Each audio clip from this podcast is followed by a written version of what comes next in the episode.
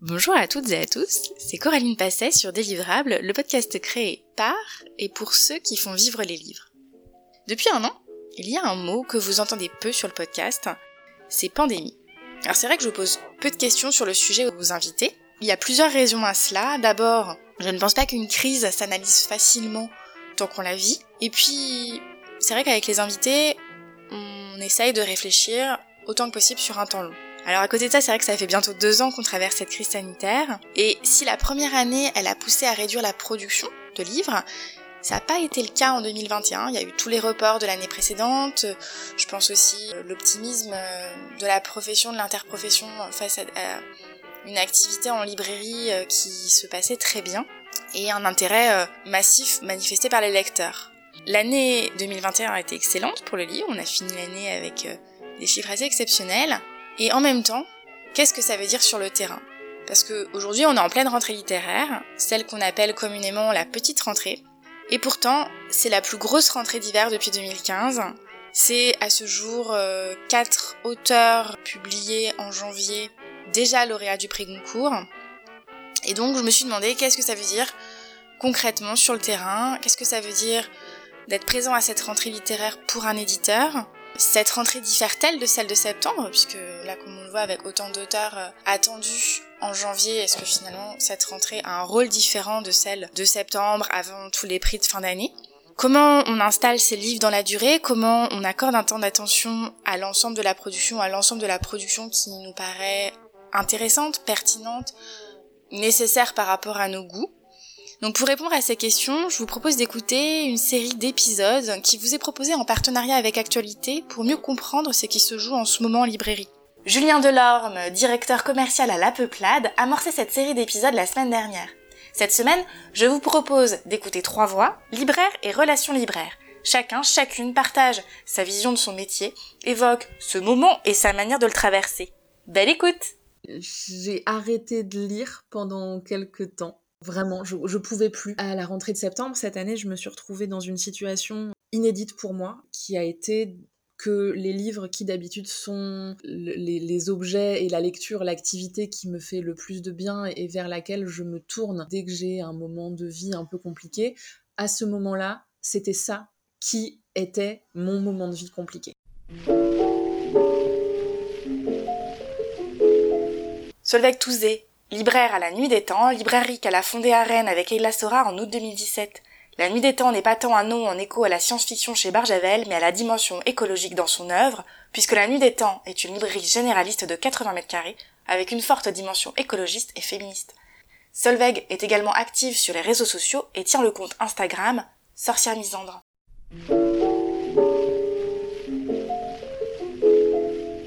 Alors la rentrée d'hiver, euh, c'est à la fois un plaisir de voir arriver de nouveaux titres puisque euh, voilà il n'y a, pas forcément beaucoup de nouveautés à partir du mois de novembre. Donc là ça fait deux mois qu'on voit les mêmes titres sur les tables etc donc on est quand même contente de voir arriver des nouveautés.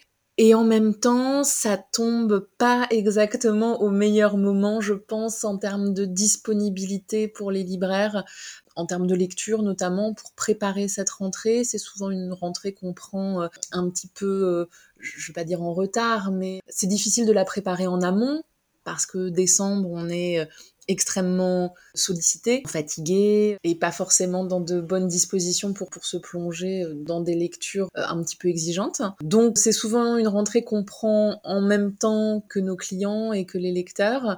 En fait, j'ai l'impression que, et, beaucoup dans la tête des clients et des lecteurs, la rentrée littéraire, c'est septembre. Janvier, c'est pas du tout encore identifié comme une rentrée littéraire. Euh, c'est identifié. Il y a des nouveautés, mais comme il peut y avoir des nouveautés un petit peu tout au long de l'année, comme on aura quand même des nouveautés en mars, en avril, et je pense que même pour nous, libraires, on n'y accorde peut-être pas la même... Euh, j'ai pas envie de dire la même importance parce qu'on parce qu'on accorde de l'importance à ce qui sort en janvier, mais on voit bien les enjeux éditoriaux qui vont plutôt se polariser euh, sur, sur la rentrée de septembre. Mmh.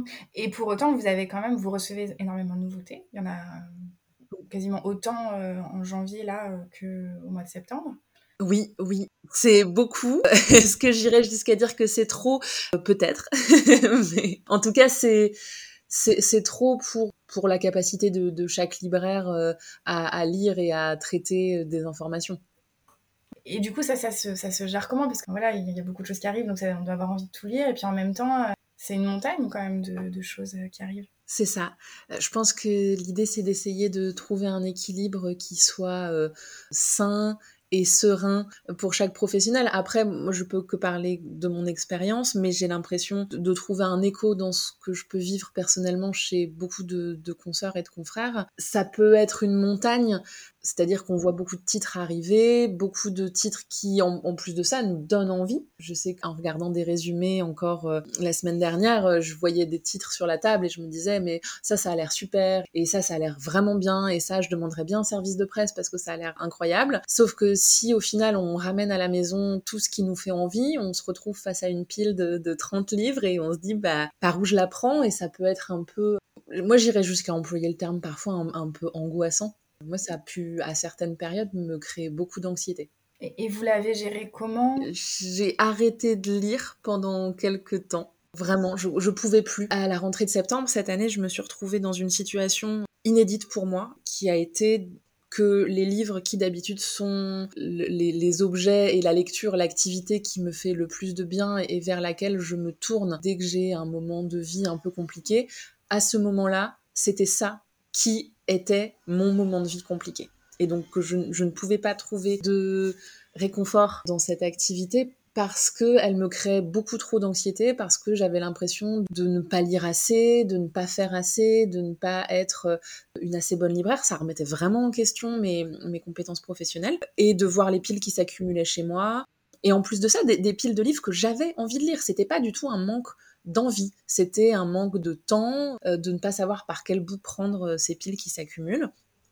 Et du coup, ça a fini un jour, je, je me suis retrouvée euh, à beaucoup pleurer en me disant c'est pas possible là, mentalement je me fais pas du bien en fait dans cette situation. Et donc c'est ouvert ce grand champ de questions qui était qu'est-ce que je fais de ça maintenant? J'ai commencé déjà par enlever toutes les piles de livres que je voulais lire qui étaient dans ma chambre que je voyais tous les jours, matin et soir. Je me sentais presque comme prise sous une montagne comme ça de, de livres, comme s'ils allaient m'ensevelir. Donc déjà, j'ai fait en sorte de ne plus les voir pour pouvoir euh, dégager un peu l'espace, dégager la vue et, et voir ce qui se dessinerait à l'horizon. Donc j'ai arrêté de lire pendant quelques temps. J'ai repris après avec de la poésie qui imposait euh, forcément euh, un rythme plus lent, en tout cas une autre temporalité dans la lecture. Je me suis dit que j'étais pas toute seule à travailler à la librairie et donc mes collègues, le, temps que ça durerait, pouvaient complètement, avec leur coup de cœur, répondre aux demandes de nos clients et puis que j'avais déjà suffisamment lu euh, depuis un moment pour pouvoir aussi, en tout cas, gérer la partie conseil client sans aucun problème. Et ça a demandé de réfléchir un peu effectivement à mes pratiques professionnelles. Qu'est-ce qui est important pour moi? Qu'est-ce qui est important pour les clients? Est-ce que nos, nos, clients nous demandent vraiment d'être à la pointe des sorties et de la nouveauté? En fait, en y réfléchissant pas tant que ça. Les gens qui viennent en librairie et qui demandent conseil, quand on leur conseille un bon livre, ils n'en ont pas grand-chose à faire que le livre soit sorti il y a trois semaines ou il y a dix ans. Pour eux, il y a beaucoup plus de choses qu'on ne le croit euh, qui, font partie de la nouveauté. En fait, tout ce qu'ils ne connaissent pas, pour eux, sera une nouveauté. C'est pas grave. Et il a fallu, oui, faire un peu le point entre euh, ce que j'avais réellement envie de lire, ce que je lisais pour faire plaisir aussi à des personnes avec qui je travaille dans la chaîne du livre et que j'apprécie énormément et qui me demandaient des avis ou qui m'envoyaient des livres. Et, et ça fait hyper plaisir de recevoir des tas de livres parce qu'on a pensé à nous, etc. C'est quand même l'un des très gros avantages de ce métier. Mais quand on a envie de, bah, de faire plaisir à tout le monde, euh, vraiment sincèrement, en, en, en, faisant son travail correctement, et et en fait, la production est telle que ça n'est physiquement pas possible. Donc ça a été, bah voilà, de me dire, je, je lis un peu de fond, je laisse la nouveauté de côté. Mmh. Et ça, je l'ai laissé de côté pendant peut-être deux mois, où j'ai lu, voilà, de la poésie, du fond, un peu de bande dessinée, vraiment en, me disant, euh, je vais lire pour me faire plaisir. Parce que si je me fais plaisir et que j'ai des coups de cœur, dans tous les cas, je les vendrai. Et la nouveauté, bah, c'est pas grave, on verra plus tard. C'est quelque chose qui vous était déjà arrivé? À ce point-là, non. J'avais déjà eu des petites périodes un peu de, stress et d'angoisse. Et en fait, quand j'y réfléchis, je pense que ça faisait vraiment longtemps que j'étais dans cette situation. Mais avant de comprendre que c'est un véritable épuisement psychologique et émotionnel, euh, voilà, des fois ça fait partie des choses, on, comprend vite, mais il faut nous expliquer longtemps. Je, crois que ça m'est déjà arrivé à certains moments de ma, pour le moment encore assez courte euh, carrière, mais je l'avais pas du tout verbalisé comme ça, je l'avais pas du tout vécu aussi intensément. Euh, là, ça, m'a un peu pété au visage. Ouais, et puis je, crois que vous en avez euh, parlé euh, sur votre compte Instagram, Sorcière Misandre. Et il me semble que vous vous êtes rendu compte à ce moment-là aussi que finalement vous étiez beaucoup de libraires dans cette situation. Ouais. Ça, ça m'a. Ouais. Ça a été vraiment impressionnant. Moi, j'ai vraiment posté un petit, un petit texte en disant bah voilà, moi, en ce moment ça ne va pas bien et il faut que je le verbalise déjà pour moi, mais aussi pour les autres parce que je travaille au quotidien avec des professionnels du livre ici du jour au lendemain, enfin voilà, ils se rendent compte que je lis plus rien, qu'il n'y a plus de coup de cœur, que euh, je réponds pas spécialement à leur, demande de, lecture de texte. Ça me semblait important de notifier qu'il y avait un petit changement dans, mon rythme. Et à ce moment-là, j'ai reçu, alors que ce soit de manière très publique en commentaire ou de manière privée, un déferlement de messages qui m'ont touché. Il y avait beaucoup de messages de, soutien et de très gentilles pensées, mais énormément de consoeurs et de confrères, libraires, mais aussi dans l'édition, qui me disaient mais je suis dans la même situation, je n'en peux plus, j'envisage même éventuellement de changer de carrière, là je ne sais pas comment faire. Et là je me suis dit mais c'est pas possible en fait qu'on soit autant, moi, moi qui pensais être peut-être toute seule et qui culpabilisait en plus de ça de me retrouver dans cette situation-là en ayant l'impression d'être une moins bonne libraire parce que je n'arrivais pas à gérer ce flot de lecture, de me rendre compte qu'on était autant, je me suis dit mais en fait ça, ça montre qu'il y a un problème quelque part on ne peut pas être autant à, aller mal par rapport à notre métier, alors qu'on est tous d'accord, je pense, pour dire qu'on fait un métier formidable, très beau, qui attise notre curiosité tous les jours, qu'on travaille avec des personnes euh, extrêmement euh, riches euh, culturellement et qui nous apportent énormément, et qu'à côté de ça, on en soit aussi mal. Rétrospectivement, comment pour vous, on évite, on, peut essayer d'éviter ça? Que, est-ce que vous avez solutions, bah, vous êtes revenu à, d'autres lectures, mais en amont pour éviter de se retrouver en situation de souffrance. Est-ce qu'il y a des choses à éviter? Je pense, je crois que j'ai pas encore les réponses pour ça. Parce que là, je me rends compte que sur la rentrée de janvier, euh, je suis encore hyper vigilante. Euh, euh, il y a plein de titres qui m'intéressent. Et puis, je me suis fait la réflexion une ou deux fois. Oh, mais là, ça, je vais pas m'en sortir. Faudrait que je lise ça et ça. Et je me suis dit, oh, oh, oh, oh, oh. Non, on repart pas dans la même direction. C'est pas possible. Donc, ça peut venir hyper vite. Et en fait, je, je pense que pour qu'on se retrouve pas tous individuellement dans cette situation, il faudrait que tous, en tant qu'acteurs de la chaîne du livre, on se mette autour d'une table aussi et, qu'on réfléchisse à comment aujourd'hui on pense nos pratiques professionnelles pour que tout le monde se sente bien, que tout le monde s'en sorte euh, aussi parce qu'on est quand même tous là pour vendre des livres euh, et défendre les, ouvrages.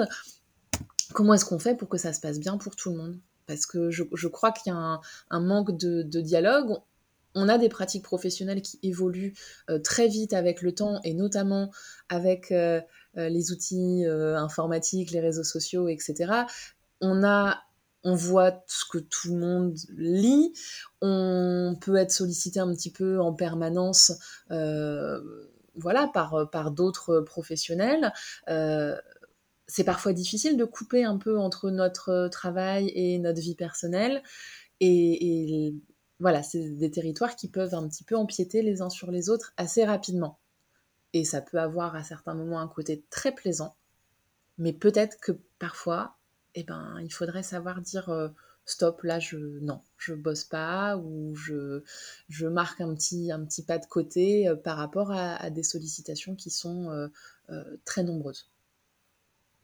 Et vous disiez tout à l'heure aussi, en parlant de la rentrée, que ça faisait beaucoup, ça faisait peut-être trop. Est-ce qu'il n'y a pas euh, des solutions de ce côté-là aussi pour éviter des, moments aussi très, très, très chargés quoi? Parce qu'en fait, moi, de l'extérieur, ce que je vois, c'est qu'en fait, oui, il y a une petite pause entre les deux rentrées littéraires. Celle de janvier du grand public, elle est quand même moins connue, mais dans les faits, vous en recevez quand même autant. c'est quand même une espèce de, tunnel entre l'été et puis mois de janvier énorme, quoi. C'est tout à fait ça. Et après, je suis encore au stade où je m'interroge beaucoup sur ce qu'on pourrait faire et j'ai pas envie de, de, dire de bêtises euh, parce que je pense qu'il y a plein d'aspects de la chaîne du livre que je connais mal parce que ce ne sont pas mes domaines de compétences. Mais effectivement, déjà commencer par tous, voilà, se mettre autour d'une table et discuter. Euh, je pense que la question de la surproduction euh, éditoriale, elle est tout le monde l'a en tête, tous les acteurs du livre l'ont en tête. Euh, je pense qu'il y a beaucoup de maisons d'édition euh, indépendantes ou de petites maisons euh, qui font beaucoup d'efforts à, ce sujet-là et qui essayent d'avoir une production assez vertueuse en termes de, quantité, en termes de nombre de titres, mais aussi de nombre d'ouvrages, de nombre de volumes, parce qu'on a tous en tête des préoccupations écologiques, etc. Après, ce serait cruel de dire à des éditeurs euh, ne publiez pas certains titres auxquels vous croyez juste parce que, parce que, parce que tout le monde fait trop. Euh, est-ce qu'on décide de, sacrifier quelques textes? C'est compliqué en littérature. Autant peut-être on peut se poser la question sur les ouvrages de vie pratique, est-ce qu'on a besoin de 15 euh, livres de cuisine sur le même sujet, etc., etc. À partir du moment où on arrive dans la littérature et dans la fiction, forcément le sujet devient beaucoup plus sensible. Donc, on en est, je pense, au stade où beaucoup euh, de questions se posent. Maintenant, je crois que les réponses, elles sont encore à, trouver, à inventer, mais tant qu'on ne se parlera pas tous, je crois que ça fonctionnera pas très bien. Ouais. Et euh, du point de vue du côté de la diffusion-distribution, euh, il y a eu un phénomène, alors il y en a d'autres hein, par le passé, mais la chaîne, elle a, elle a cassé côté, euh, côté distribution en fin d'année, avec MDS qui euh, plus en mesure de, de garantir aux libraires euh, des commandes à l'unité. Est-ce que pour vous, ça, ça traduit un, problème systémique ou pas? Alors, je pense qu'il y a à la fois quelque chose de très conjoncturel et un problème plus global. C'est-à-dire que c'est à la fois, oui, très conjoncturel parce que, euh, comme, comme vous le disiez, entre euh, crise sanitaire, difficultés de recrutement, l'impact aussi qu'a pu avoir le pass culture sur euh, les commandes et notamment les commandes à l'unité euh, sur euh, certains éditeurs qui peuvent être distribués là par MDS mais aussi chez d'autres distributeurs. À la fois c'est formidable d'avoir plein de, de, jeunes qui viennent dépenser les sous de leur passe culture en librairie mais ça a créé aussi un afflux massif de commandes vers les distributeurs et donc le temps de mettre tout ça en place et de gérer ça, certains y ont réagi plus promptement que d'autres ou peut-être pas avec les mêmes difficultés. Par contre, oui, à côté de ça, il y a, forcément, si on a plus de maisons d'édition qui produisent plus de titres, qui sont diffusés dans plus de librairies, parce qu'on voit qu'il y a aussi beaucoup de librairies qui ouvrent et euh, qui sont achetées par plus de lecteurs, comme on a pu voir que les chiffres en librairie avaient quand même majoritairement augmenté depuis le début de la crise sanitaire, bah, il y a un moment, on se dit, comment est-ce qu'on peut distribuer plus de volume si on garde exactement la, même typologie de, structure de distribution? Forcément, ça, la question, elle se pose. Je pense qu'il y a des questions qui viennent se poser dans, dans plein de domaines. S'il il y a de la difficulté à recruter chez les distributeurs, se poser la question de pourquoi euh, s'il euh, y a euh, une difficulté dans le traitement des commandes parce que peut-être le passage de commandes ou la gestion des achats peut être un peu complexe dans certaines structures, se poser la question de pourquoi. Il y a plein de raisons, et du coup, je pense que ça, donne plein de questions à se poser pour essayer de, bah, de, voir comment on peut euh, faire en sorte que ça fonctionne à tous les niveaux de la chaîne du livre euh, pour tout le monde. Parce que je crois que les libraires qui, du coup, en bout de chaîne, ont été euh, assez pénalisés sur cette fin d'année dans la, difficulté d'approvisionnement de certains titres, ont pu exprimer une colère que, je peux tout à fait concevoir et que j'ai pu partager. Mmh. Et, c'est Julien Delorme qui insistait sur le temps d'attention euh, de chacun. Il insiste aussi, comme vous, sur l'importance d'un dialogue entre tous les acteurs de la chaîne du livre. le temps d'attention du libraire, alors, qu'est-ce qui est important Qu'est-ce qu'il faut avoir en tête quand on parle du temps d'attention d'un libraire? Qu'est-ce qui vous fait perdre énormément de temps? Qu'est-ce qui, au contraire, vous en fait gagner? Euh, Est-ce que pourriez nous donner des pistes de réflexion? Ben, effectivement, les, problèmes de distribution, ça prend énormément de temps, en fait. Parce que dès qu'il y a un souci, et, et, euh, et, et je veux pas euh, jeter euh, la pierre euh, sur MDS particulièrement parce que en cette fin d'année on a eu aussi des problèmes de distribution chez d'autres distributeurs que bah n'importe quel carton avec des livres qui ne sont pas dedans parce que les cartons ont été faits rapidement qui manquent des choses c'est 10 minutes un quart d'heure passé à faire une réclamation à recommander le bon titre à prévenir éventuellement le, le, client qui avait commandé ce livre là que le livre n'est pas dedans. Les soucis de distribution c'est aussi des cartons qui arrivent dans de mauvais états, euh, qui sont pas bien calés. Du coup, les livres arrivent cornés, déchirés, abîmés. Donc c'est pareil, c'est le temps de faire une réclamation derrière. Euh. et en fait, ce temps-là, le temps de, régler ces problèmes de distribution, il est extrêmement long. Et ça, ça peut facilement euh, ouais, prendre un, bout de, notre journée ou, de notre semaine, et, c'est un temps qu'on passe pas à faire autre chose. Ouais, vous, vous rappelez un élément aussi important, c'est que je crois que quand on est libraire, c'est pas forcément une image qu'on a trop en tête euh, quand, quand, on est extérieur, quand on est lecteur, quand on rentre en librairie, mais c'est un métier quand même très physique aussi. C'est énormément de manutention. C'est un métier où on se rend pas compte à quel point euh, la, logistique et la manutention peuvent être euh, importantes parce que c'est de la gestion de stock, c'est de la gestion d'espace, c'est du traitement de commandes. Et forcément, recevoir des commandes euh, dans un état assez discutable, bah, c'est le temps de les réceptionner, de faire une réclamation, de les mettre au retour. Donc en fait, encore une manutention dans l'autre sens. Euh. Donc euh, c'est des trajets aussi. Je pense qu'il y a l'impact écologique du livre, il a déjà été abordé dans, votre podcast, mais c'est aussi à prendre en compte. Et oui, oui, c'est plein de dimensions qu'on n'a pas en tête. Et le fait que le livre et, la culture de manière générale sont pas euh, déconnectés de, problématiques euh, sociales et environnementales euh, très actuelles. On n'est pas, on n'est pas au-dessus de ces questions-là. Et sur certains sujets, on n'a pas grand chose à, redire et de jugement à avoir, notamment sur, je sais pas, de la fast fashion ou ce genre de sujet, parce qu'en fait, on peut avoir des problématiques qui sont extrêmement similaires. Et, ça me, fait penser, c'est une question que je, posais à, Anaïs Massola euh, à la librairie du Rideau Rouge et euh, qui a cofondé l'association pour l'écologie du livre. Pour vous, un libraire écolo, c'est quoi? Quelque chose que vous pourriez définir, essayer de définir en tout cas?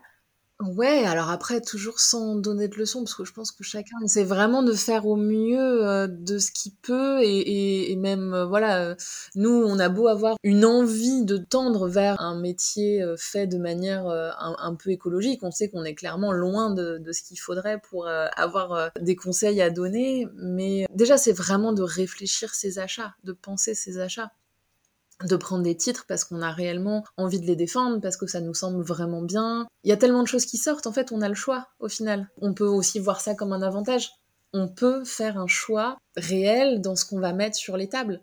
Est-ce qu'on a envie de jouer le jeu d'une rentrée littéraire où on a presque tout Ou est-ce qu'on a envie de, euh, se focaliser sur certains titres en particulier et de les défendre du mieux possible? Bon, ça, ça peut être une idée. Et puis, euh, après, bon, ça, au-delà du, choix euh, littéraire, etc., c'est euh, sur des, pratiques au quotidien de ce qu'on choisit comme, euh, je sais pas, comme type de sac, comme papier cadeau ou ce genre de choses. Ça, c'est, tellement de sujets euh, qui peuvent être pensés au quotidien dans une librairie, mais c'est vaste. On n'a pas encore du tout fait le, tour de la question, qu'on est encore au moment où beaucoup de questions se, posent sans que les réponses soient trouvées.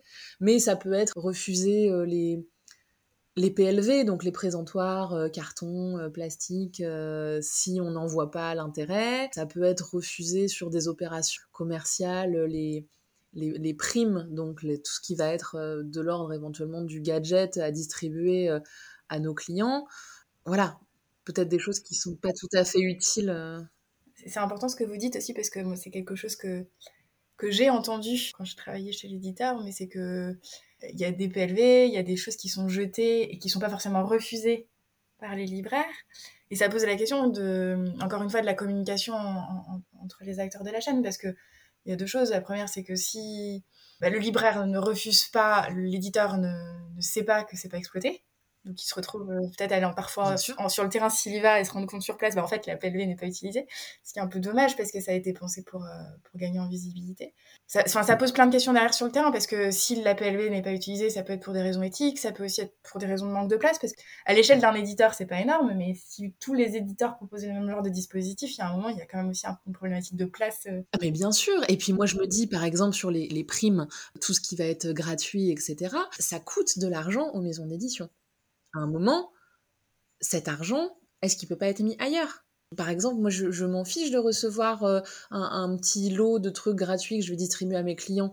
Euh, parce qu'en plus, je pense que mes clients s'en fichent, vraiment. Mettez-nous des, points de remise supplémentaires, à vrai dire, si vraiment vous avez envie de dépenser de l'argent quelque part. Je dis ça un peu en rigolant, mais oui, aujourd'hui, euh, il y a des choses qui sont plus nécessaires. Peut-être que fut un temps, c'était c'était un peu indispensable euh, euh, pour euh, voilà faire un peu de pub, etc. La manière aujourd'hui de communiquer des maisons d'édition, et notamment avec les réseaux sociaux, ça s'est déplacé ailleurs. Que les gens aient une tasse de telle maison d'édition je crois qu'ils ouais, en ont pas grand chose à faire et ça ça coûte ça coûte économiquement ça coûte écologiquement je crois qu'on est arrivé à un stade de, de, préoccupation écologique pour tout le monde où ça va plus être possible quoi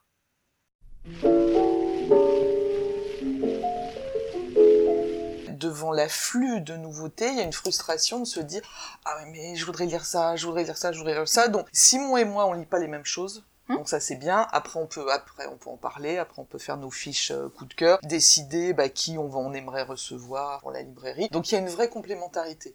Et ça c'est vachement bien parce que je me dis si j'avais été toute seule, hum, là ça aurait été euh, vraiment encore euh, dix fois plus dur. Camille Desforges, fille de Régine Desforges, en septembre 2021, elle a ouvert avec son fils Simon la librairie La Bicyclette Bleue dans le 20e à Paris. Ancienne libraire, représentante et responsable des relations libraires pour Place des Éditeurs pendant 13 ans.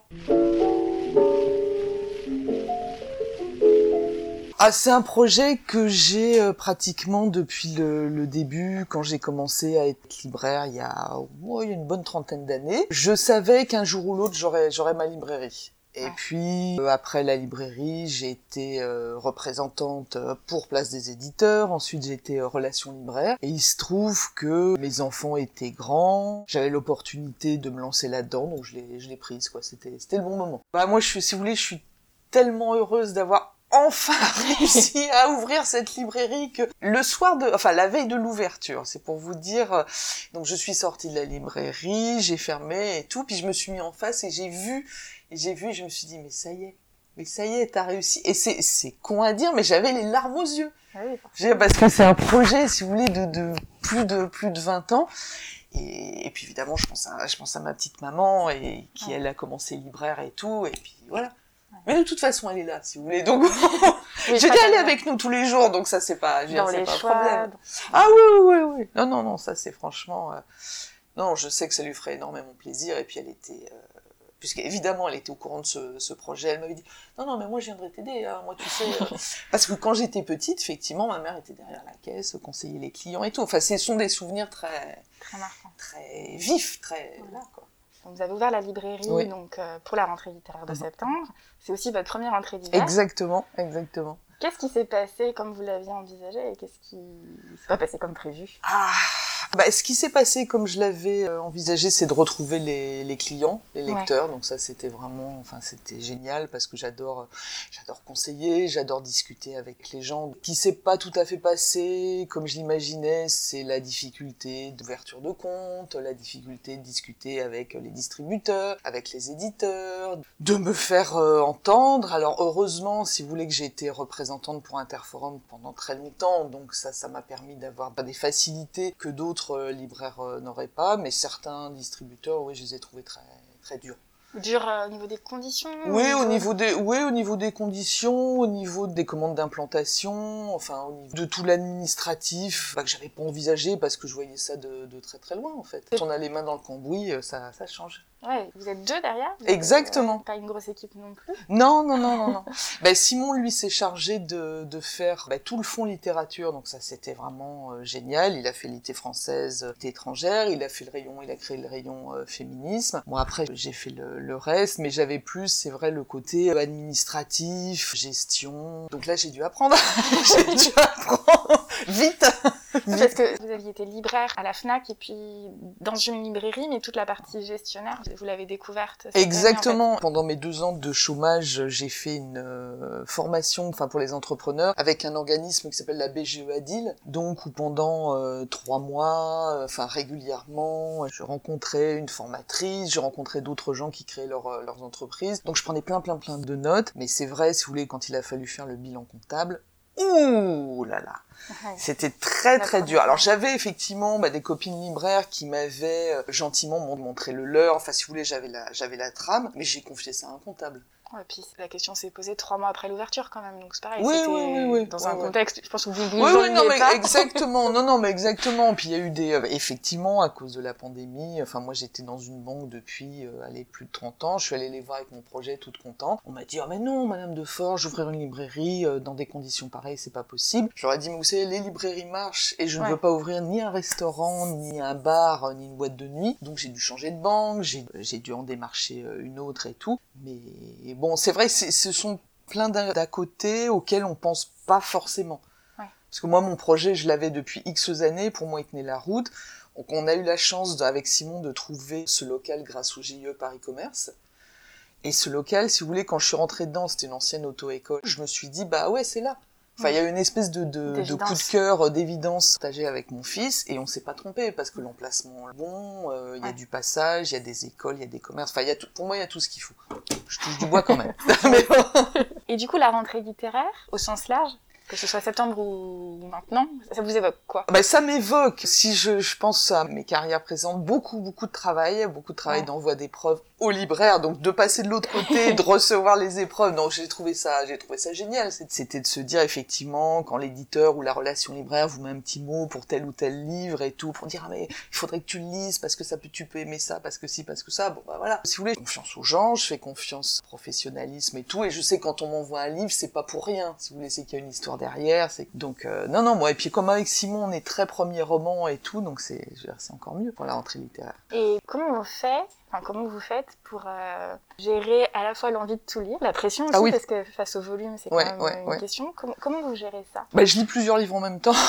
c'est c'est pas toujours évident, mais, mais parce que c'est vrai qu'il y a une, il y a devant l'afflux de nouveautés, il y a une frustration de se dire, ah mais je voudrais lire ça, je voudrais lire ça, je voudrais lire ça. Donc, Simon et moi, on lit pas les mêmes choses. Hmm. Donc ça c'est bien. Après on peut après on peut en parler. Après on peut faire nos fiches euh, coup de cœur, décider bah, qui on va on aimerait recevoir pour la librairie. Donc il y a une vraie complémentarité.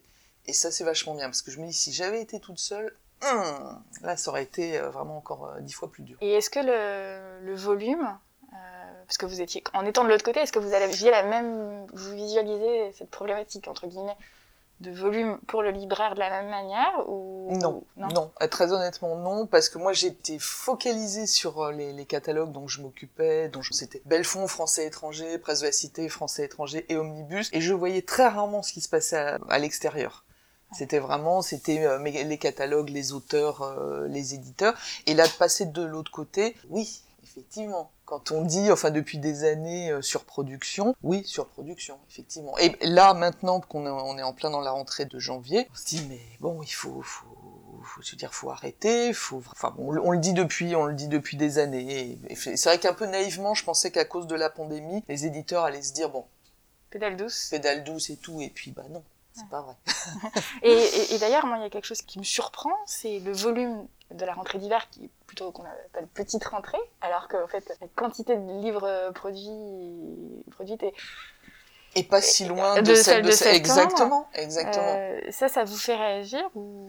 Oui, ça me fait réagir parce que je trouve ça, si vous voulez, extrêmement dommage quand je pense aux, bah, justement aux jeunes auteurs, aux primo-romanciers qui risquent bah, de, passer euh, à travers tout ça, quoi, de pas être lus, de pas être défendus, parce que là, bah, notamment pour janvier, bah, effectivement, il y a les grosses pointures, euh, il y a, y a Welbeck, euh, Fuenquinos, il va y avoir Le Maître, etc., etc. Ouais, Il faudrait penser, il faudrait penser à tout le monde, il faudrait penser aussi aux, petits éditeurs pour leur laisser la place. Et c'est, j'ai l'impression, enfin, de plus en plus difficile. Seulement chez Gallimard, sur l'office, je crois que c'était la semaine dernière, il y avait déjà euh, quatre têtes d'affiche euh, sur un seul office. Donc après, c'est vrai que et là, on parle d'un seul éditeur. Ouais, ouais, ouais, ouais, ça, Pose, ça pose des questions effectivement pour les primo romanciers, pour la création, comment on... Ah bah exactement, exactement. Et de l'autre côté, de se dire effectivement, pour les journalistes, bah comment ils font? Je veux dire, parce que comme en septembre, ils vont être plus ou moins obligé de parler des, des cinq ou six euh, gros gros auteurs et tout. Et après, pour que les autres trouvent leur place, c'est un coup de poker, quoi. Pas sous sa casse. Et ça, je trouve ça vraiment extrêmement dommage. Et en étant redevenu libraire, euh, oui, oui, ça, euh, avec Simon, on s'en rend compte tous les jours. Et, comment vous trouvez cet équilibre entre les livres, entre guillemets, qu'il faut avoir lu, enfin, des gros guillemets, les, auteurs qu'on attend, en mm. fait, mmh. Welbeck, si on a envie de le lire, ou enfin, pour ne citer que lui, et puis cette édition indépendante de, ces primo-auteurs qu'on a envie de découvrir, mais qu'en fait, euh, si on, personne nous en parle ou si on prend pas le temps de les, regarder, bah, on les découvre pas. Bah, l'équilibre est vraiment, euh, je dirais, dur, dur à faire. D'autant plus que euh, bah, j'ai repris en fait l'organisation du prix Régine de Forge du premier roman. Donc là, il faut lire les, huit premiers romans qu'on a choisis. Bah, comme je vous dis, il faut lire bah, un, un, grand, un grand auteur et puis un primo romancier, un grand auteur, un primo romancier. Vous alternez, ouais, ouais, ouais, pour essayer de. Exactement. Ah que tout le monde ait, sa, ait plus ou moins sa chance, mais c'est dur. c'est dur. et vous parliez aussi de la distribution. Alors, en fin d'année, euh, il y a un chaînon qui a, qui a cassé, on va dire ça comme ça. Voilà. MDS a annoncé voilà, que les commandes à l'unité euh, n'étaient plus, assurées, n'étaient plus servies. Ça s'inscrivait aussi dans un contexte de surproduction, donc on vient d'en parler. Euh, de crise des matières premières, de difficultés de recrutement de leur côté. Est-ce que vous pensez que ça révèle un problème systémique sur la diffusion-distribution de manière plus globale? Oui et non. Je dirais celui dont vous parlez, euh, c'est, je dirais, c'est une tarte à la crème, n'a pas forcément anticipé l'arrivée de tous leurs nouveaux éditeurs. Et ça, c'est dommage. D'autant plus dommage que, euh, bah, avec, euh, avec Simon, on vient de se, rendre compte que les éditeurs qui venaient de chez Interforum pour passer chez ce, distributeur, bah, on a perdu deux points de remise. Et bien évidemment, on n'est pas les seuls dans ce, dans ce cas-là, mais on a envie de se dire, bah, pourquoi?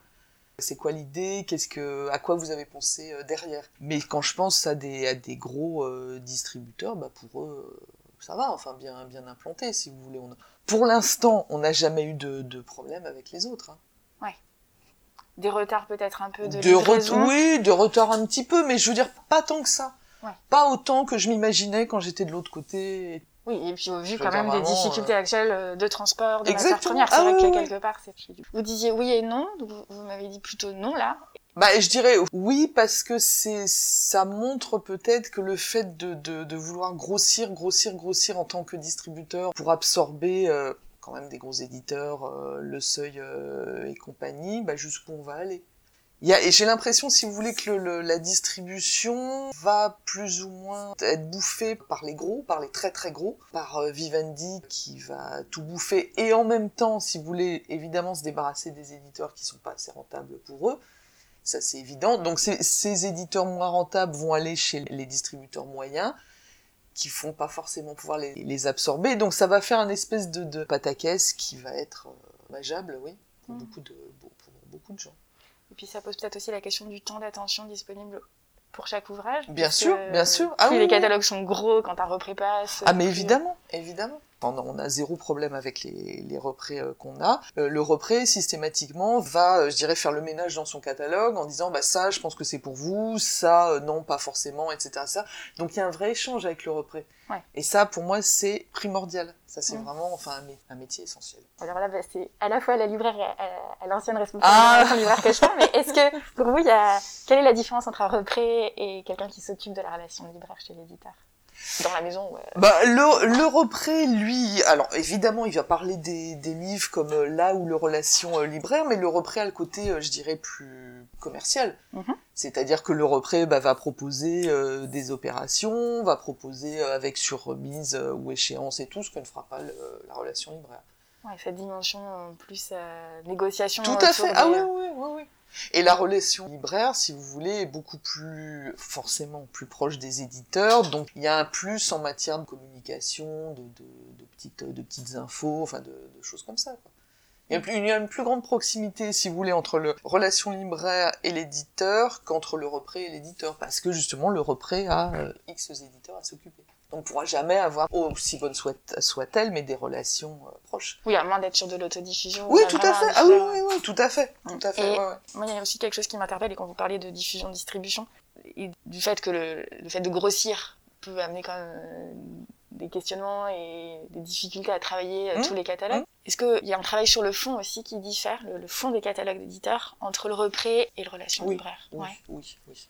Ce sont deux pressions différentes. Le repré, il a une, euh, une pression euh, chiffrée, c'est-à-dire qu'il va vouloir effectivement que le catalogue de cet, cet éditeur marche parce qu'il y a des opérations, parce que lui va avoir des primes, hein, tout simplement. La relation libraire est éloignée de ça, même si elle a une pression psychologique qui est aussi pas mal. Pour l'avoir connue, c'est, pas anodin non plus. Oui, parce que si je vous comprends bien, même s'il n'est pas question de chiffres euh, véritablement avec le libraire, la question des, des chiffres et des enjeux fait quand même partie aussi de, Oui, de son mais c'est pas, si vous voulez, c'est pas, pas dit de la même manière. La relation libraire, si vous voulez, n'a pas de chiffres, enfin, à faire, quoi. Ouais.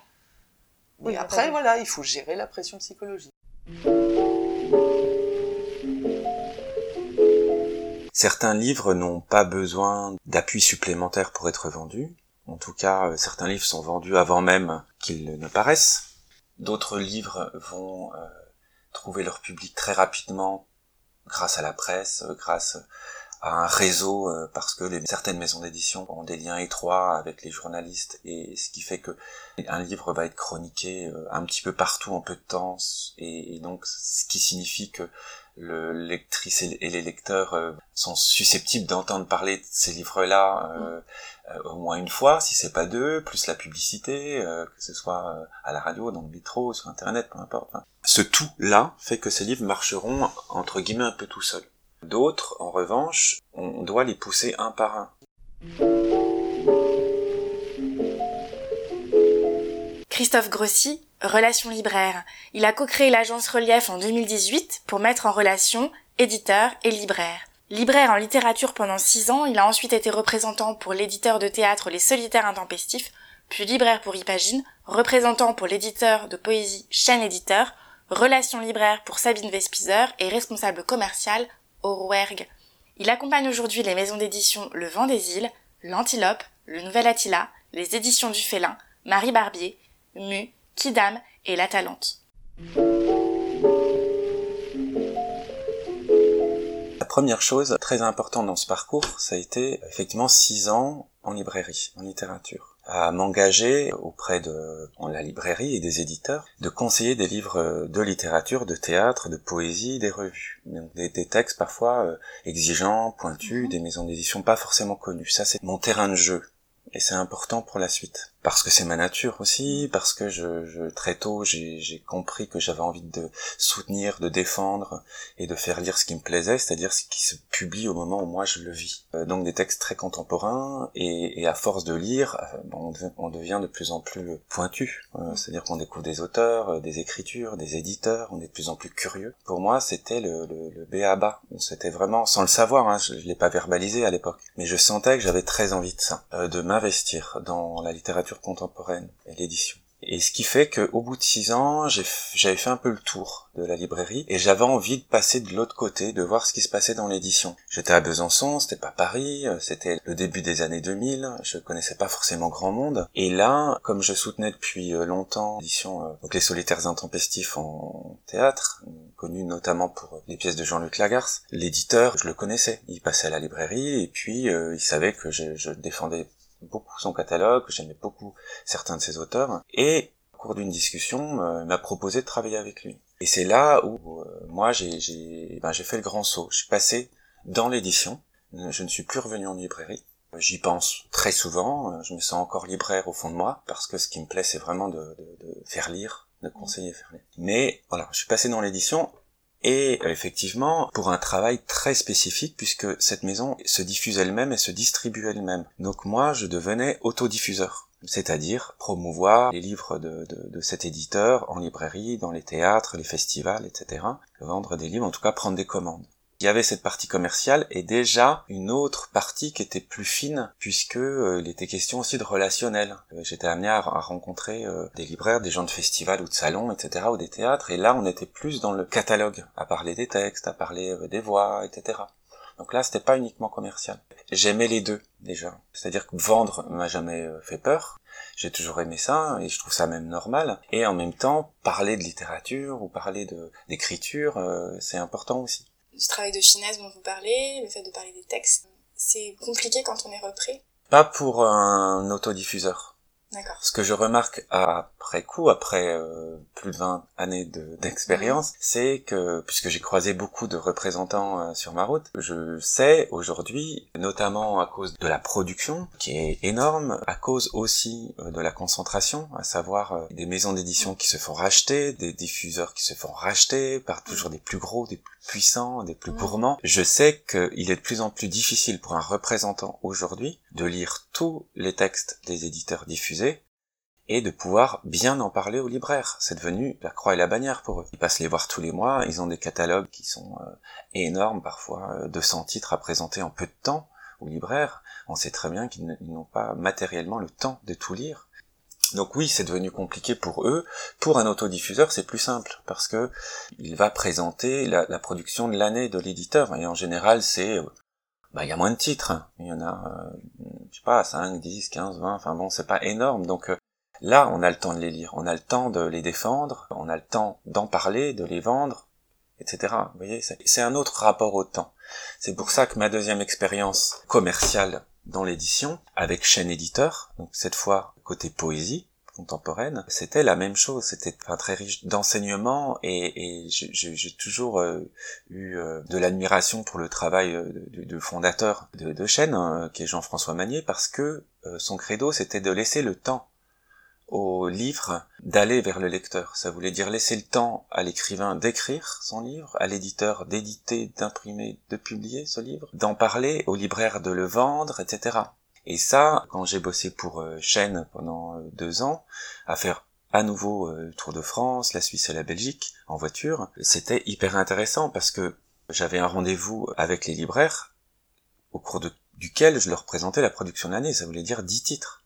Donc j'avais du temps devant moi, j'avais le temps de parler des textes, j'avais le temps de même de lire parfois des poèmes, ce qui euh, quand même euh, est très très rare. Donc c'est vrai qu'il y avait des libraires qui aimaient beaucoup, qui aiment toujours, hein, chaîne existe toujours, qui aiment beaucoup le moment où le, représentant, qui avant était l'éditeur, hein, il veut tout passe parce que c'est un moment quand même, c'est une bulle. Souvent euh, les libraires me disaient, c'est une parenthèse quand vous passez, c'est c'est un, un, bonheur ou un plaisir en tout cas dans la journée.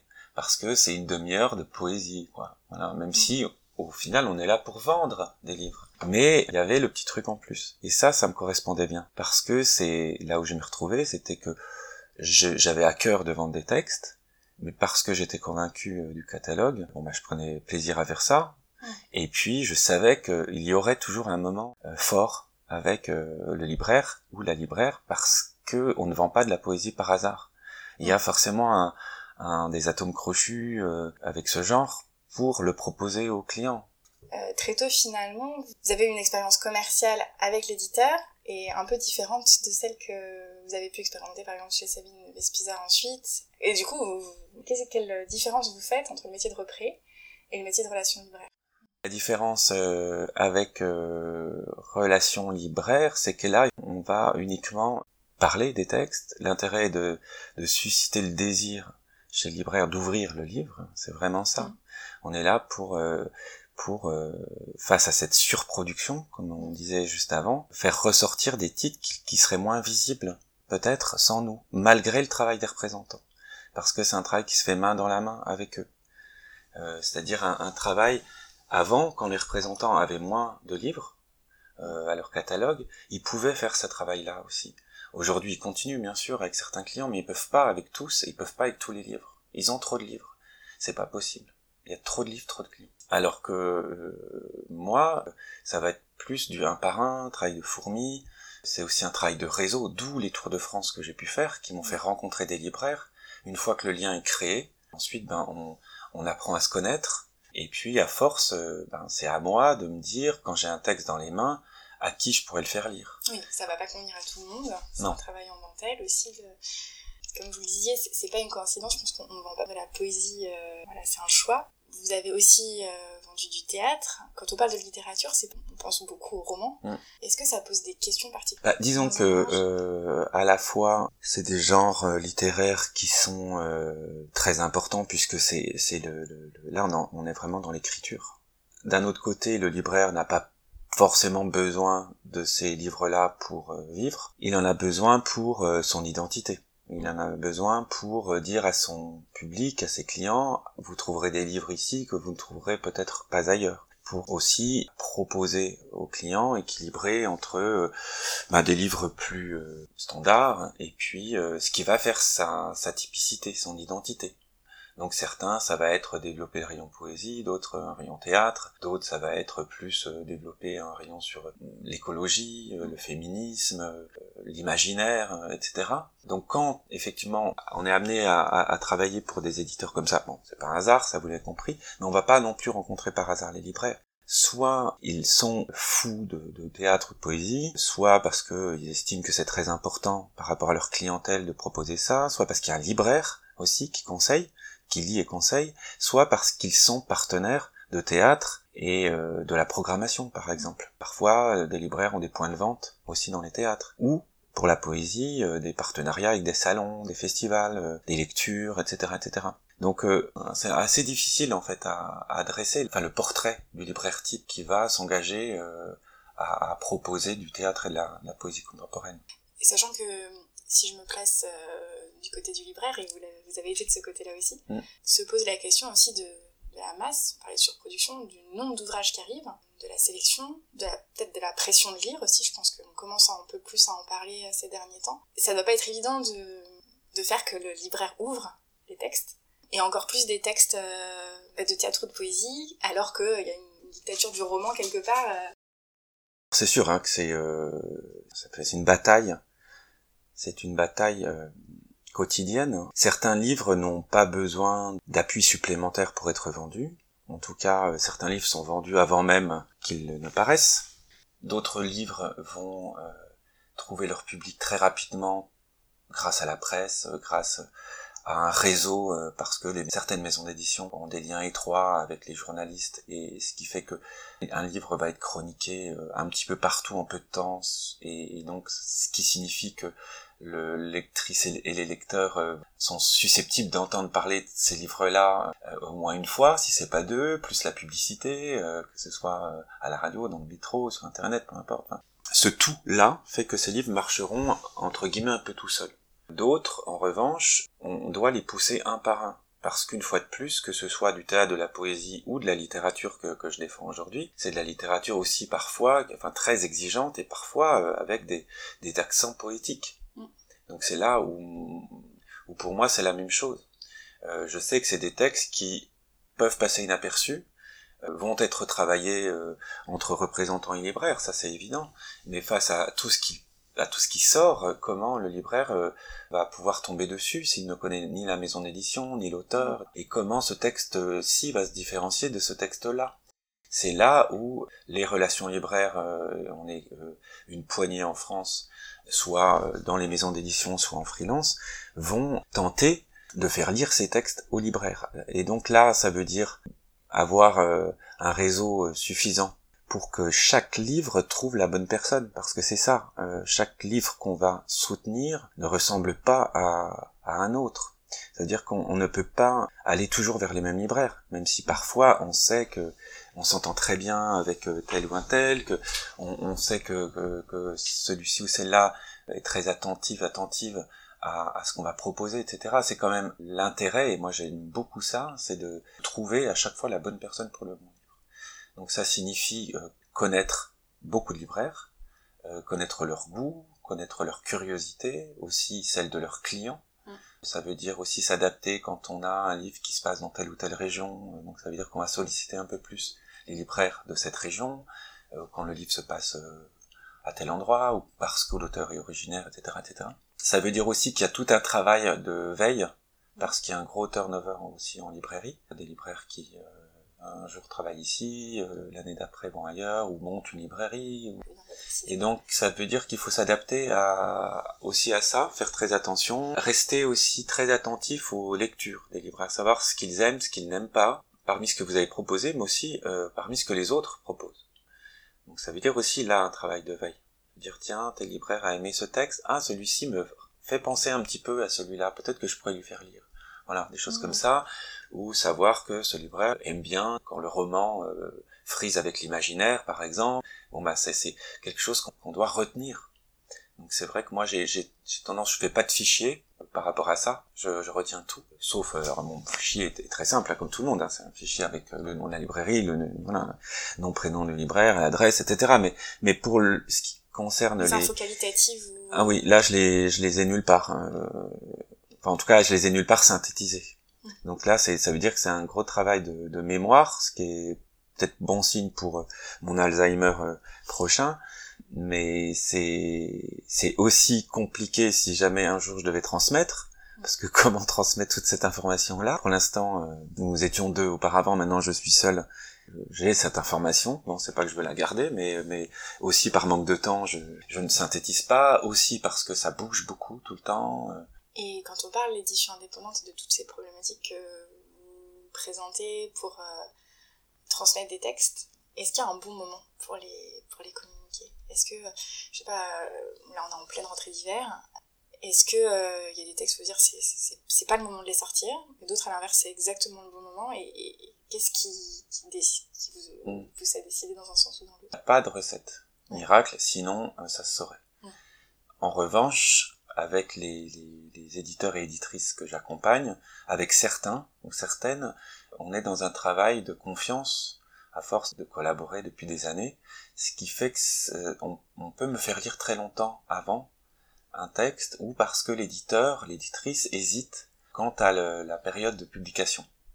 Donc euh, va attendre de moi aussi euh, un avis. Et effectivement, aujourd'hui même, euh, j'ai eu cette discussion avec un éditeur au téléphone qui m'a demandé de lire deux textes ce week-end, ce que j'ai fait, et me demandait lequel des deux, à ton avis, pourrait sortir à la rentrée littéraire. Donc on s'est posé la question, pourquoi celui-ci, pas celui-là? Et à quel moment euh, paraîtra l'autre alors? Moi, c'est vrai que là, j'ai tendance aujourd'hui euh, à dire à cet éditeur, euh, ne publie plus, malheureusement, hein, je dis bien malheureusement, ne publie plus de romans en octobre parce que euh, la rentrée littéraire euh, est telle, il y a une telle proposition euh, sur deux mois, et cette rentrée dure très longtemps en réalité.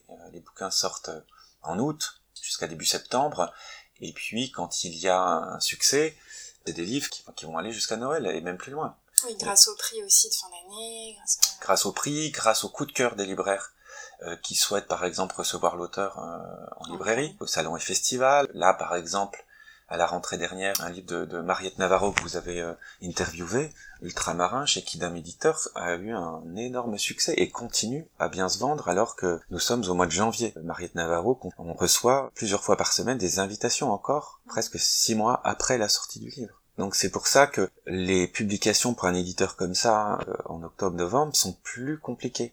Surtout si on est dans le domaine français. Le libraire aura moins de temps pour lire le livre qui paraît en octobre, aura moins de temps pour le vendre, le conseiller, et c'est un livre qui risque d'être sacrifié. Bon, malheureusement, moi je préférais qu'il y ait de la place pour tout le monde. Mais aujourd'hui, ce qu'on remarque, c'est qu'il y a deux grosses périodes, la rentrée littéraire d'août-septembre, et puis la rentrée euh, qu'on appelle euh, littéraire d'hiver rentrée d'hiver, quand on sait qu'au mois de mars il y a autant de livres qu'en janvier, je vois plus où sont les rentrées. Hein. Il, y a des, il y a beaucoup de livres tout le temps. Néanmoins, janvier et août-septembre sont des moments où il va y avoir beaucoup de presse. Il va y avoir un éclairage très important, on va parler des romans plus qu'à d'autres périodes. Donc c'est là où les éditeurs vont placer aussi leur poulain, ou alors vont placer des textes qu'ils estiment eux très forts, et qui pourraient se vendre un peu mieux que s'ils les, faisaient sortir en, mars, avril euh, ou juin. Ça dépend ce que vous voulez publier, ça dépend ce que vous voulez comme résultat. Si vous estimez que ce texte que vous venez de recevoir euh, est tellement euh, puissant qu'il peut aller euh, très loin, ben vous allez sans doute le publier à la rentrée littéraire pour lui donner toutes ses chances, même si il peut se faire étouffer à ce moment-là parce qu'il y a beaucoup de publications. Donc c'est pour ça que c'est compliqué de répondre à cette question. C'est à double tranchant. on, a des moments dans l'année où on parle énormément de livres. Donc si vous voulez qu'on parle de votre livre, c'est peut-être à ce moment-là qu'il faut les publier. Et en même temps, il y en a tellement que si on parle pas de votre livre à ce moment-là, il est mort. Pour les indépendants, c'est quand même un coup de poker. Et en revanche, certaines maisons d'édition refusent de, jouer ce jeu-là. Ils se disent, il y a tellement de livres à, cette euh, période que moi, je publierai avant, après, mais pas à ce moment-là. Tout dépend ce que vous cherchez. Et, vous parliez de, de Mariette Navarro. Euh, je crois qu'il y a un choix qui a été fait aussi en concertation. vous avez fait avec euh, Kidam, qui était de ne publier qu'un ouvrage à la rentrée littéraire d'août-septembre. Et ça a été un, c'est un, vrai succès aussi global cet, cet ouvrage parce que j'ai envie de dire euh, les étoiles se sont alignées mm. et puis euh, c'est pas commun de, de, se dire on va en sortir qu'un je sais pas si ça a été une décision facile à, à prendre c'est pas commun néanmoins euh, quand on a une maison d'édition qui publie euh, une dizaine de livres par an c'est plus facile que pour une maison qui en publie 30 ou 40 bien sûr certaines maisons d'édition, quand on voit le nombre de bouquins qui sortent à la rentrée littéraire, on se dit, mais ils jouent fléchettes ou quoi? Ils, se disent que sur les 7, 8 ou 15 qui sortent, il y en a deux ou trois qui vont s'en sortir, et les autres, alors moi, à chaque fois, je pense aux auteurs. Chaque fois, je me dis, mais surtout aux primo-romanciers, je me dis, mais c'est dingue, quoi. Ils ont passé du temps à écrire leur, euh, leur roman.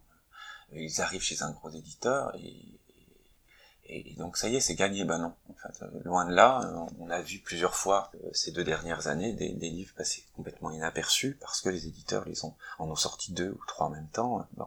Et les libraires ne les ont pas vus, n'ont pas eu le temps de les lire parce qu'ils n'avaient également autant le mois d'avant, également le mois d'après. Enfin bon, pour une petite maison d'édition, c'est différent. Pour Kidam, la question s'est posée. L'éditeur a reçu le texte de Mariette Navarro très tôt. Il a tout de suite senti que ce texte pouvait toucher un large public. Il me l'a fait lire très rapidement. Il s'avère que je connaissais déjà le travail de Mariette depuis longtemps, puisqu'elle publie aussi chez Chaîne Éditeur, chez qui j'ai travaillé. Le hasard complet, puisqu'elle ignorait que je travaillais pour Kidam. Néanmoins, on s'est retrouvés à nouveau à travailler ensemble, à collaborer autour d'un texte que j'ai adoré. Et tout de suite, comme l'éditeur, à savoir que j'ai retrouvé l'écriture de Mariette que je connaissais bien, cette écriture poétique très fine, intelligente, sensible, et là où elle m'a bluffé, c'est que je lisais pour la première fois un roman avec une histoire euh, qui moi m'a beaucoup plu et puis un thème sur le lâcher prise très fort, cette baignade d'hommes nus, euh, enfin c'est une chorégraphie euh, extraordinaire, etc. Bon, en tout cas, comme l'éditeur, j'y ai cru et tout de suite, il était clair qu'il le publierait à la rentrée littéraire il devait publier un autre texte. Et là, je lui ai juste dit, tu sais, on y croit beaucoup, peut-être qu'on peut mettre toutes nos forces et les représentants, parce que le, la diffusion Harmonia Mundi a adoré, tous les représentants ont adoré aussi ce, texte. Donc il y avait du monde derrière, en disant, on va, on va tous aller dans la même direction, et, j'ai peur que ton autre texte soit euh, sacrifié en quelque sorte. Et il m'a dit, d'accord, on essaye, et ça a été effectivement une bonne décision, puisque ça nous a permis de concentrer sur euh, le texte de Mariette. Il y avait un risque, euh, c'est évident, pendant une semaine, j'ai un petit peu stressé. Ça a correspondu au moment où j'ai commencé à distribuer le livre auprès des libraires euh, à Paris, où j'ai réalisé que j'y avais pas pensé avant. Cette décision-là, peut-être que si le livre ne plaisait pas, ben, il n'y avait pas de route de secours. Mais très vite, j'ai eu même pas dix jours après, j'ai commencé à recevoir des retours de lecture dithyrambiques, enthousiastes. En deux semaines, j'étais très soulagé. Deux semaines après, je savais que c'était gagné. C'est vraiment rarissime. En général, on est stressé très très très très longtemps. Là, j'ai su que on n'était pas tout seul à avoir aimé euh, ce texte, que les libraires seraient là. Et c'est grâce à eux, euh, ça je le redis, c'est grâce aux libraires si ce livre euh, en est là aujourd'hui. C'est le bouche à oreille des libraires, c'est pas la presse. La presse est venue après et a permis à notre lectorat de découvrir, mais c'est surtout le conseil de, libraires. Hein. On en a des dizaines et des dizaines qu'on a vendu déjà plus de 100 exemplaires. Pour un éditeur, enfin, il fait pas partie des plus connus. Et, et donc ça signifie que les libraires ont poussé ce livre, l'ont vendu un par un.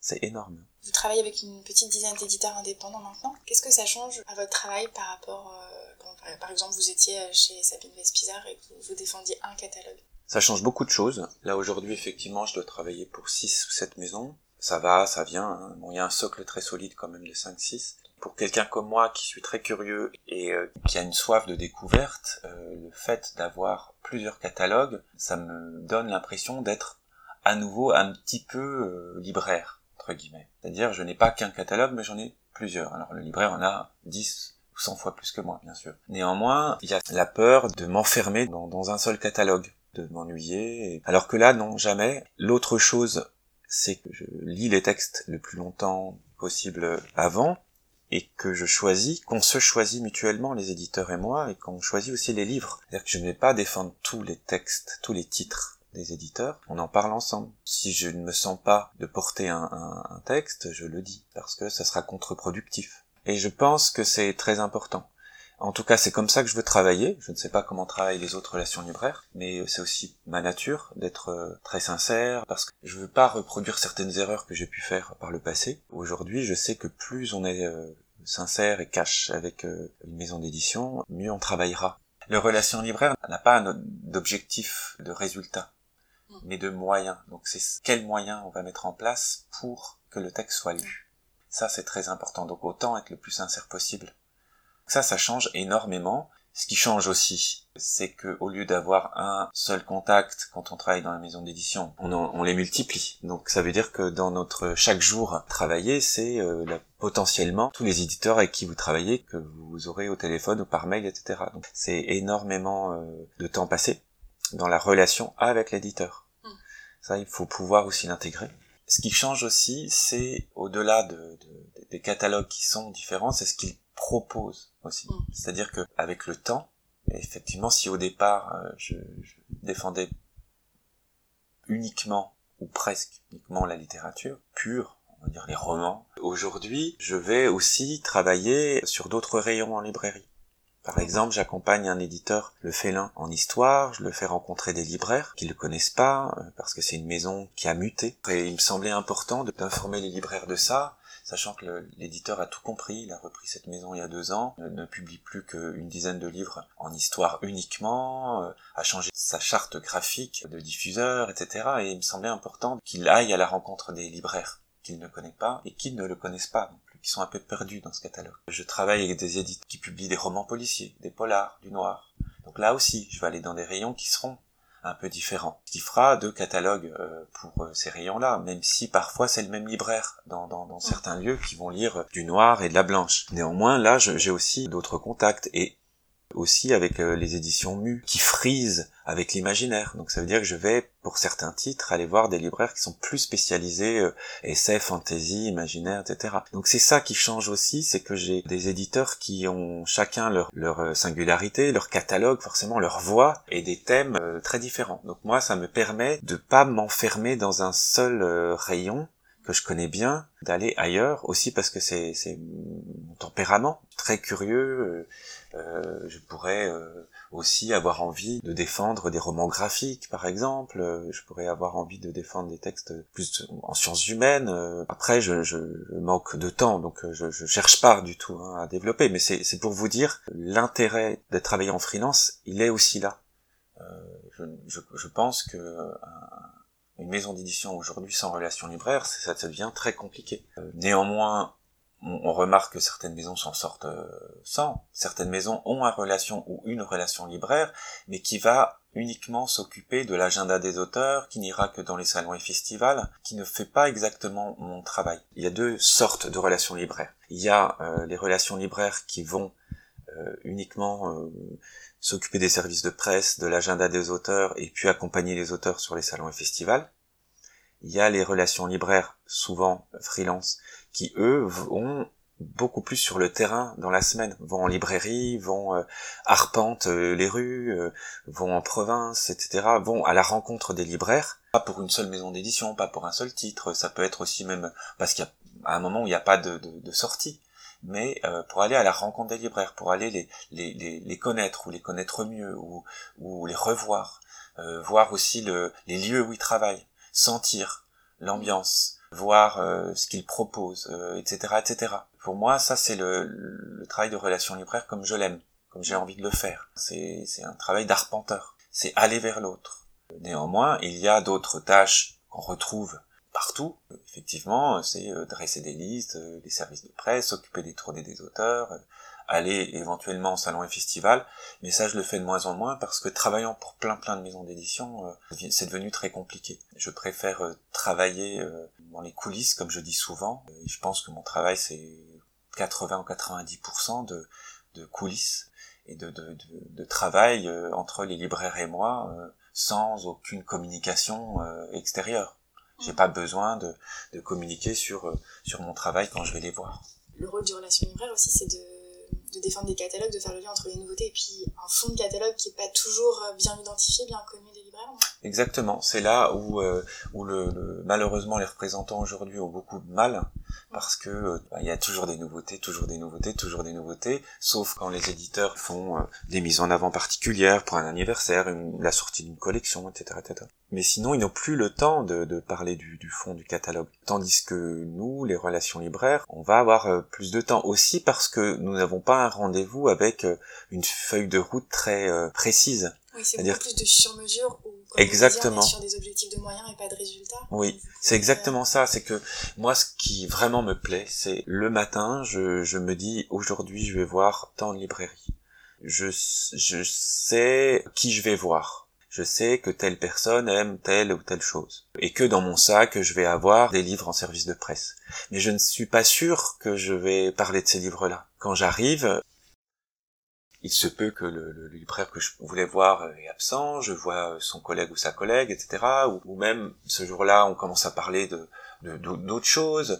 Et puis, euh, et dans la conversation, euh, ben, je vais être amené à parler de tel ou tel titre, qui va être effectivement un livre qui vient de paraître, un livre qui va apparaître, euh, un texte que je viens de lire mais qui va apparaître dans longtemps euh, parce que je sais que ce libraire adore l'auteur, mais aussi un texte très ancien parce que sur la table j'ai vu euh, telle nouveauté qui m'a fait penser à, enfin voilà, c'est des exemples pas très précis que je donne là, mais pour dire que ce travail, il est très important parce que c'est là où, on fait, enfin, où le lien se fait. C'est là où la confiance aussi se fait parce que euh, c'est tout un travail entre le libraire et, les relations libraires qui repose sur, une, confiance, une écoute. Et puis il y a des moments où, parfois ce n'est pas le bon moment. On arrive et euh, on sent, parce qu'il faut aussi euh, avoir ça comme qualité, on sent que ce n'est pas le bon moment. Euh, voilà, on va juste saluer euh, les libraires ou faire un petit tour, euh, mais on repassera. C'est là la différence aussi avec un rendez-vous commercial où là, bon ben, vous avez rendez-vous, vous allez travailler un catalogue. Là, pour nous, c'est différent. Ce qui fait que c'est à la fois ben, plus contraignant puisqu'on n'est pas sûr de pouvoir parler de telle ou telle chose, et en même temps c'est très ouvert, mm. puisque ayant lu beaucoup, et ayant en tête énormément de textes. Euh, donc ce qui fait que le jeu euh, bah, est très très stimulant et n'est jamais le même. Il n'y a pas de règle du jeu. Merci d'avoir écouté cet épisode qui vous est proposé en partenariat avec Actualité. Nous vous donnons rendez-vous la semaine prochaine pour poursuivre cette réflexion. À la semaine prochaine!